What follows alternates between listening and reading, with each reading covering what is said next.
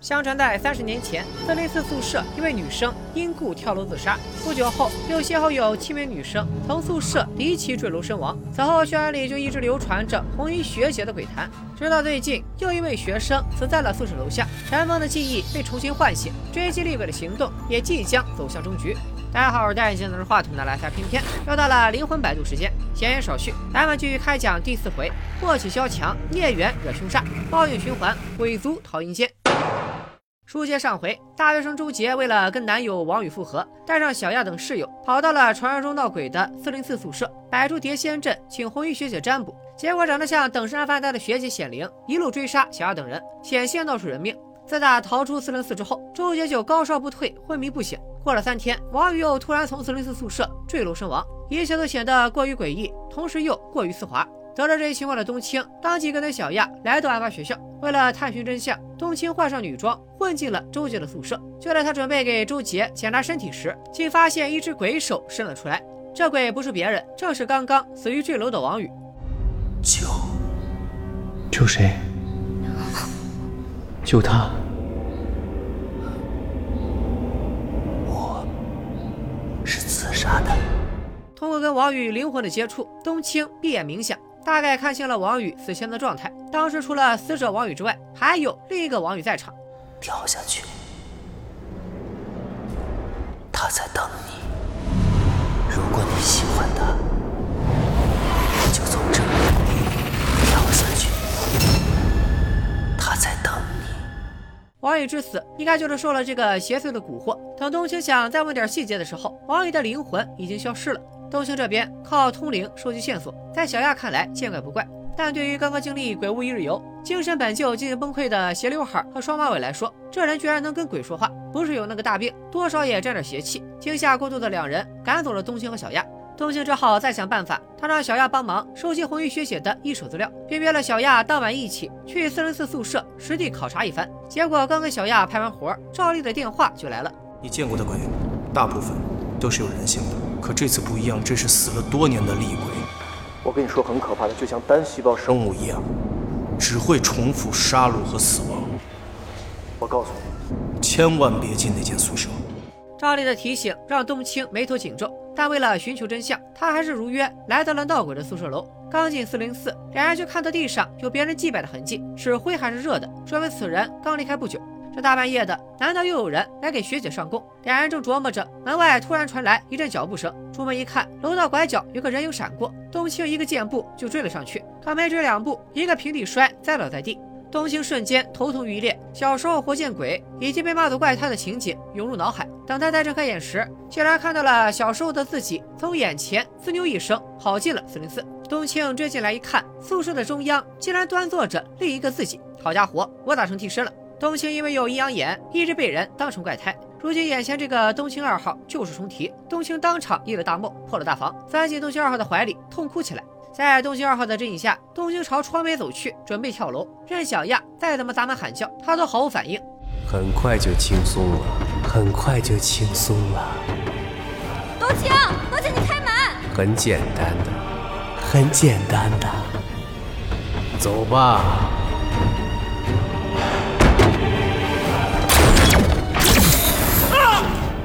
关键时刻，赵丽突然出现，一枪打中冬青二号，这才让他现出原形。刚刚这一幕，自然又是红衣学姐的迷魂阵。等冬青回过神来，赵丽现了一通指责，然后又补起了设定：红衣学姐这样的厉鬼，可以无限放大人内心的恐惧，直到受害者内心崩溃，从四零四跳楼自杀。所以，包括王宇和冬青在内，所有跳楼的人都是受到红衣学姐的迷惑和引导，这才走上了窗台。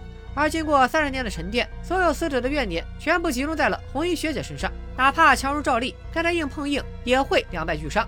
像驱逐这样的厉鬼，就一定要找到问题的源头。但凡厉鬼作祟，多半是因为执念太深。按照传统的鬼神传说，自杀或者他杀都叫横死。横死的鬼没法正常走流程投胎转世，孤魂野鬼的怨气不断膨胀，就容易变成厉鬼。而厉鬼想要重新投胎，要么得请真正的得道大法师做水陆道场超度，要么就得在阴间路上等冤家对头。不管对头生老病死，还是厉鬼亲手杀掉。总而言之，只要俩鬼一见面，这辈子的因果告一段落。有什么问题，下辈子再注意。可现如今红衣学姐行凶横跨三十年，前后击杀至少八个人，不仅没有投胎的意思，反而盘踞在四零四宿舍，不断吸收死者的怨念，变成了连赵丽都不敢乱来的猛鬼。只能说明学姐真正的冤家对头，至今还没有露面。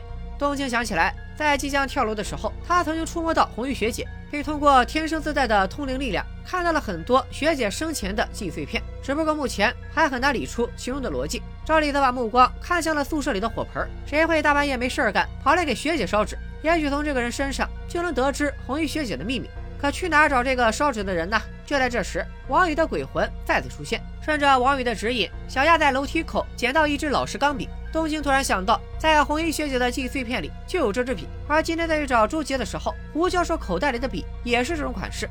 红衣学姐的传说起源于三十年前，胡教授在这所学校正好执教三十年。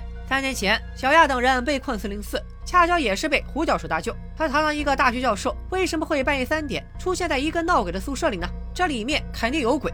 想到这里，三人立马赶往胡教授的办公室，开门见山质问他：刚刚是不是去四零四烧过纸？胡教授一开始还矢口否认，直到看见东京手里的钢笔，才终于讲起关于红衣学姐的陈年往事。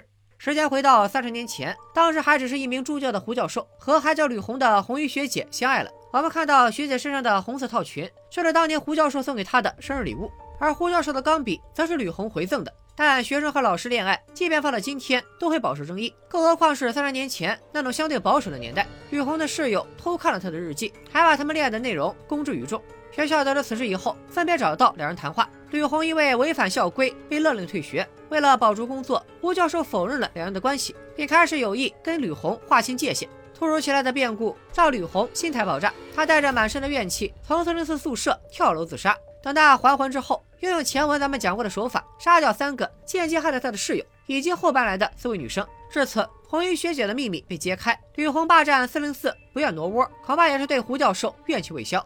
沉浸在胡教授的回忆杀时，小亚的手机响了，原来一直昏迷的周杰今晚忽然消失了。小亚马上意识到不妙。众人赶忙回到四零四，此时的周杰已经战胜了四零四的窗口。从他的话里能听出来，周杰家里应该很有钱，但周杰总觉得别人会嫉妒他的家世。在红衣学姐的诅咒之下，这种心理被放大成了迫害妄想。加上之前他曾经许愿要跟王宇永远在一起，种种因素加在一起，让周杰抱定了必死的决心。不管冬青如何苦口婆心，周杰都不为所动。随着赵丽来到宿舍，此时所有被红衣学姐杀害的冤魂渐渐浮现出来。也许是看到有鬼差压阵，吕红竟然现出真身，挟持了窗边的周杰，准备先下手为强。冬青本想让赵丽开枪干掉吕红，但这会儿他手上有人质，赵丽也不敢贸然动手。就在吕红准备带着周杰跳楼时，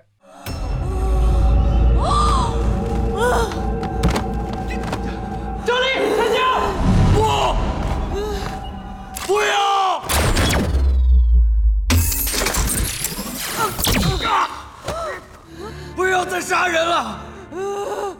你不认识我了吧？电光火石之间，情势突然反转。冬青赶紧抱住再度昏迷的朱杰，所有人都屏气凝神，目光聚焦在胡教授和吕红身上。胡教授紧紧地抱住吕红，一边泪流满面的忏悔，一边质问他：如果有怨气，为什么不带自己走？面对曾经的爱人，刚才还张牙舞爪的吕红，此刻却显得非常局促和慌张。他完全不敢直视胡教授，并不停地用手抱头。胡教授见状，终于说出了埋在心里三十年的那句话：“你在我心里一直是最美的，我爱你，我爱你。”一句“我爱你”说完，刚刚还在痛苦呻吟的吕红突然平静了下来。她身上代表厉鬼的蓝色也渐渐褪去，露出了三十年前属于人类的肤色。一对旧情人四目相对，千言万语都化成两行清泪。突然，吕红一把推开胡教授，再次从四零四纵身跃下。只不过跟三十年前的怨恨不同，这让他跳楼显得淡定又释怀。躺在地板上的胡教授逐渐从激动中缓过来，他不明白吕红为什么不带自己一起走？难不成到现在为止，吕红还在怨恨他吗？赵丽不置可否，一旁的冬青道破了其中玄机。如果吕红不爱胡教授，这三十年的时间，他有无数次机会把胡教授变成空中飞人，但他没有这么做。吕红身上的怨气，或者说当年自杀的原因，除了因为舆论所逼，更重要的是二人恋情曝光之后，胡教授却选择沉默和逃避，这成了压垮吕红的最后一根稻草。如今胡教授幡然悔悟，这句“我爱你”虽然迟到了足足三十年，但对已经化身厉鬼的吕红而言，听到这句话也算是心满意足。自此，他身上的怨气消散，再次从四零四坠下，不管是转世投胎还是魂飞魄散，总之一段因果就此尘埃落定。你刚才做了一个梦，这个房间容易让人做梦。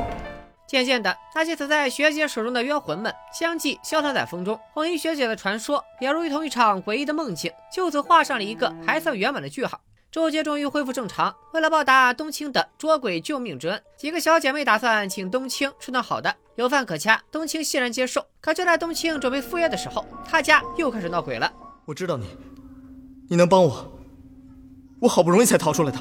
这位穿校服的鬼一见面就不把自己当外人，给冬青有点摸不着头脑。但这会儿他正忙着赶小亚的饭局，根本没空搭理这位鬼爷，留下一句下次一定就要出门。结果刚出门就跟赵丽撞了个满怀，赵丽直接掏出手机怼到冬青面前，质问他有没有见过这个鬼。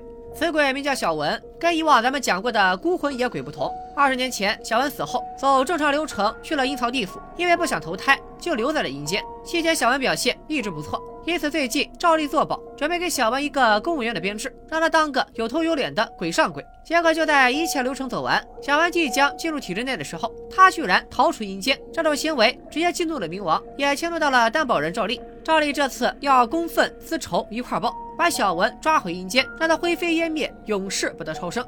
一听赵丽起了杀心，东兴瞬间紧张起来。借着小亚打来电话的契机，一溜烟跑回家里，让小文赶紧跑。可外面有赵丽蹲守，小文实在无处可逃。就在东兴麻爪的时候，赵丽已经破门而入，直奔小文而去。小文似乎早就有心理准备，直接掏出了一把匕首。赵丽一看，你想跟我火并，退后半步，掏枪就要动手，但小文却没有扑上来，反而扑通一声跪倒在地，拿匕首抵住了自己的咽喉。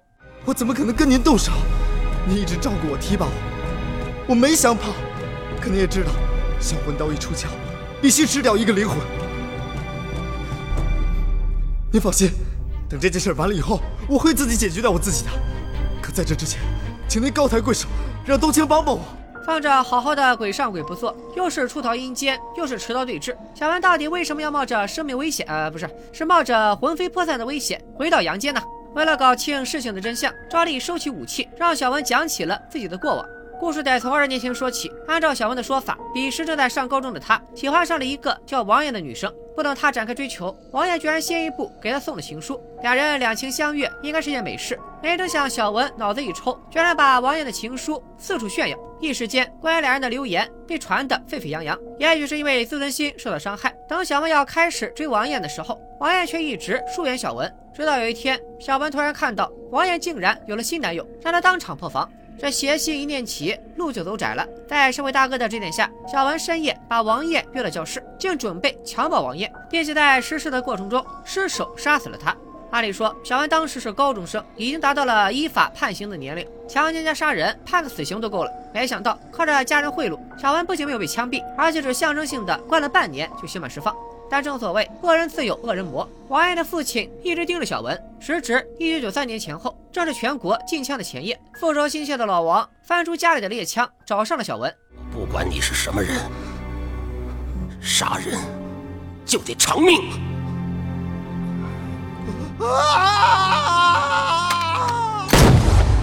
就这样，小文被一枪爆头。此后，他来到阴间，为了赎清自己的罪孽，这才拒绝投胎。都说杀人偿命，欠债还钱。既然小文诚心偿命，为什么还要逃跑呢？因为他还有个弟弟叫小武。自打小文死后，小武就一直憋着给哥哥报仇。而小文整整二十年不投胎，除了赎罪之外，也是为了暗中观察小武。当年老王因杀人被判二十年，今天正好刑满释放。小文预测到小武今天要动手，这才冒死逃出阴间，找到了有阴阳眼的冬青帮忙，阻止弟弟乱来。花开两朵，各表一枝。就在小文找冬青帮忙的时候，老王也从监狱里出来了。二十年之后的世界早就物是人非。老王出来后发现公交站台没了，就去找一旁停着的黑出租问路。没想到司机还是个热心肠，闲聊几句之后就答应送老王回家。一出狱就碰上好心人，老王心里一暖。可他哪想得到，这位黑车司机正是要取他性命的小五。回到阔别二十年的家，老王稍作休息，就重新摆好女儿的灵位。就在他收拾妥当，准备打扫房间的时候，王爷的遗像突然倒了。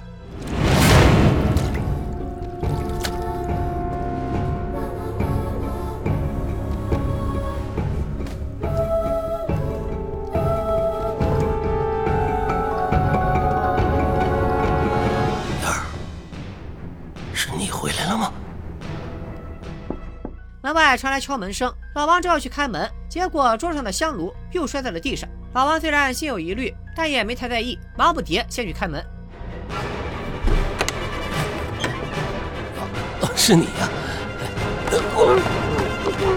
小五一把迷晕老王，随后开始了自己的复仇计划。那他打算怎么复仇呢？用炸药，足足能炸塌半栋楼的炸药。看得出来，小五为这次复仇做好了十二分的准备。什么叫计时器？哪个叫水平仪？制作工艺远胜开端里的小白快乐锅。话分两头，小五这边爆点下包，准备 rush B 的冬青、赵丽还堵在路上。眼看时间一分一秒的过去，赵丽深知一旦小五得手，附近居民指定得遭殃，到时候遍地冤魂，自己还不得加班加死？为此，他提出报警，让警方来解决。冬青就觉得一旦报警，小五就彻底完了。只要他俩下手麻利点，指定能在小五动手前予以制止。费了好大劲，二人终于来到了老王楼下。临上楼之前，赵丽突然拉住了冬青：“这笨蛋啊！”你让林志文给骗了。林志文有销魂刀，他是在活体上切一个口，让灵魂进入。说话的功夫，小恩的鬼魂已经绕到了小五身后，正准备刀了小五。关键时刻，冬青假装快递员敲响了老王家的门。警觉的小五刚要扒门缝看看，门外的赵丽一脚踹开大门。小五一看不好，赶忙跑回屋里启动炸弹。赵立德不敢炸弹，直接踹翻小五，并掏枪对准了他的脑袋。很明显，赵立试图用气势压住小五，可小五逐渐稳住心神，摆出一副爱谁谁的架势。反正自己光棍一条，能炸死半栋楼的居民陪葬，这波也不亏。小五开摆，赵丽有点急了，眼见自己只要一分钟就能拆除炸弹。可话虽如此，按照经典的拆弹桥段，想掐灭炸弹，红线蓝线二选一是必经之路。气馁的小五又多准备了一条黄线，三选一着实有点难为赵丽。炸弹还有不到十五分钟就爆炸了，抱着必死决心的小五根本不吃赵丽的严刑拷打。赵丽只好示意冬青，让他开始化疗。你看，你哥哥的鬼魂在这儿，他二十年前杀了人，现在一命偿一命，这叫罪有应得。你说你何苦还要一错再错？没想到小五听完，表情突然严肃起来。放屁！什么是罪有应得？我告诉你，我哥那是世上最好的人。见小五软硬不吃，一旁的赵丽突然眼睛一亮，招呼一旁的小文，该出手时就出手。小文掏出销魂刀，一刀刺进了小五的后背，他要让弟弟亲自关停炸弹。前文书咱们说过，销魂刀可以给活人切开一道口子，让灵魂注入这个肉体。就在小文准备灵魂出窍的时候，赵丽突然提醒：每次销魂刀出窍都要吃一个灵魂，记住林志文你自己说的话，完事儿之后自我处理，别给我留麻烦。就这样，小文入了小五的躯壳。此刻，二人的灵魂正待在一个经费爆炸的影院里，大荧幕上播放着文武兄弟小时候的画面。这里应该对应的是人死前都会在脑内放电影的说法。二魂见面后，小文简单科普了。一下销魂刀的设定，随后便聊起了。那场复仇凶案。随着小五脑内镜头的不断闪回，一个全新版本的陈年往事渐渐浮出水面。当年王艳丢出去的情书，其实是给了。小五。骚扰、性侵、杀害王艳的人也是小五。作为一个街溜子，小五杀害王艳之后，因为有高人帮忙，只是象征性的蹲了。半年班房。此举引来王艳父亲的极度不满。可就在老王带着枪找小五杀人偿命的时候，哥，哥，有人要杀我！救救我！在那边有人要杀我！救救我哥！因为同卵双胞胎的缘故，文武兄弟长得一模一样。老王操把小文当成了小五，自以为大仇得报，安心蹲监狱去了。替弟弟赎罪的小文也乖乖去阴间报道，唯独万恶之源小五逃过一劫，并且目睹了哥哥死在眼前，这才立下了要杀老王报仇的誓言。到这里，小五复仇的线索算想明白了。不过整个事件还是有个逻辑缺环，那就是既然小五是个带恶人，王爷为什么要给他递情书，之后又要百般拒绝呢？他跟我说。那封情书，他是写给你的。他把咱俩弄错了。真相大白，原来一切的起因竟然是一场误会。青春懵懂的王艳喜欢上了品学兼优的小文，她本想按常规套路情书表白，结果误打误撞把情书给了小五。这次祖传的认错人，让小五心生邪念。而好巧不巧的是，小文也喜欢王艳。经历过送错情书的小尴尬以后，小文和王艳开启了快乐的早恋之旅。说起来，人家也是郎才女貌，天生一对，偏偏小五这个妖怪非要反对。联想到从小到大品学兼优的哥哥处处被父母喜欢，品学兼优的自己处处被父母讨厌，如今连女朋友都是小文先得着，无限的嫉妒和怨恨点燃了小五内心的野兽。终于，在社会大哥的点拨下，惨剧发生了。此后，老王前来复仇，小文替小五送了命，小五终于能独享父母的关爱。我个人猜测，小五就算在牲口，多少也得感念小文的救命之恩。想必小五也该孝顺点了吧？看母亲的一句话，彻底击溃了小五的心理防线。为什么志文要替他去死呢？该死的是志武啊！当初我就不该把他生下来。要是死的是志武就好了，要是死的是志武就好了。这里也能看出来，文武兄弟的家庭教育问题很大，接二连三的精神暴击，家长本人确实也不咋争气。小五这些年一直混得不咋地，所谓替哥哥报仇，其实只是一个托词。他要杀老王，只是为了宣泄自己的愤怒，他就是纯粹的反社会人格。小五越说越激动，干脆一把抢过小文的销魂刀，抬手就要毁灭小文的灵魂。小文则边化疗边挣扎，双方的谈判彻底陷入僵局。眼看炸弹还剩三分钟，只要计时器归零，所有人都得原地升天。就在千钧一发之际，窗外突然一股阴风吹过，冬青转头一看，王爷的灵位居然显灵了。王爷去世之后，估计是因为小五这个罪魁祸首没有伏诛，王爷怨气未消，灵魂就一直寄存在香炉里。前面老王开门的时候，一照倒下和香炉摔碎，其实就是王爷试图提醒父亲。现在香炉摔碎，王爷现出灵体，直接顺着销魂刀切开的口子，也入了小五的躯壳。王爷从背后一把打翻销魂刀，把小五吓个半死。林志武，你犯的罪，你该赎罪了。王爷二话不说，捡起销魂刀，一刀刺穿了小五的心脏。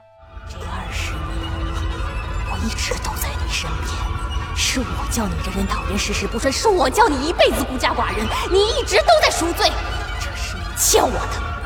嘴炮放完，王爷也算大仇得报。小文三步并作两步爬，一把抱住了即将被吞噬的小五。医疗之际，小五进行了一次吉言也善的忏悔，硬撑着最后一口气，在小文耳边说出了拆弹的方法。看着人生最后的闪回，渐渐烟消云散。接红的。炸弹被顺利拆除，已经魂飞魄散的小五之所以突然开口说话，则是因为小五被吞噬时把肉体让给了小文，让哥哥继承了自己的身体和阳寿。至于逃离阴间的小文，解释清了出逃因果，家长有照例作保，对他的追杀也就不了了之了。从此世界上少了一个心理变态，多了一个品行端正的普通人。这段公案正式告一段落。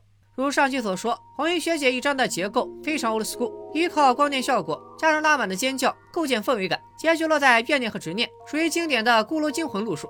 赎罪则引入了悬疑片常用的双胞胎玩法，从双人视角切入剧情，通过立场对立制造连续的悬疑反转，加上兄弟二人争宠和嫉妒的桥段，又把利益拨到了家庭教育对人格塑造的高度。不过结尾，王爷复仇时的弄了嘴炮，把小五诸事不顺的原因归结于恶灵缠身，一定程度上弱化了小五从小不学无术，只会怨天尤人，长大注定因为不明的因果关系。在我看来，就有了那么一点甩锅的意思。当然，这些都是我个人的看法，大家也可以在评论区和弹幕各抒己见。救赎这集还留下了一个很有趣的问题：如果说以往的鬼怪找到冬青都是因为各种机缘巧合，这次小文逃出阴间，直接来找冬青，并且直言这个世上只有冬青。才能帮他完成心愿，但是到结尾小文还阳也没有明说为什么找冬青。那么这里又有什么奇妙的缘故？冬青和四百四十四号便利店又为什么会成为猛鬼聚集的地方呢？点赞过五万，咱们灵魂百度第五回，好好聊一聊便利店曾经的历史，也说一说冬青时隔七十年的虐心情缘。咱们下个视频再见，拜了个拜。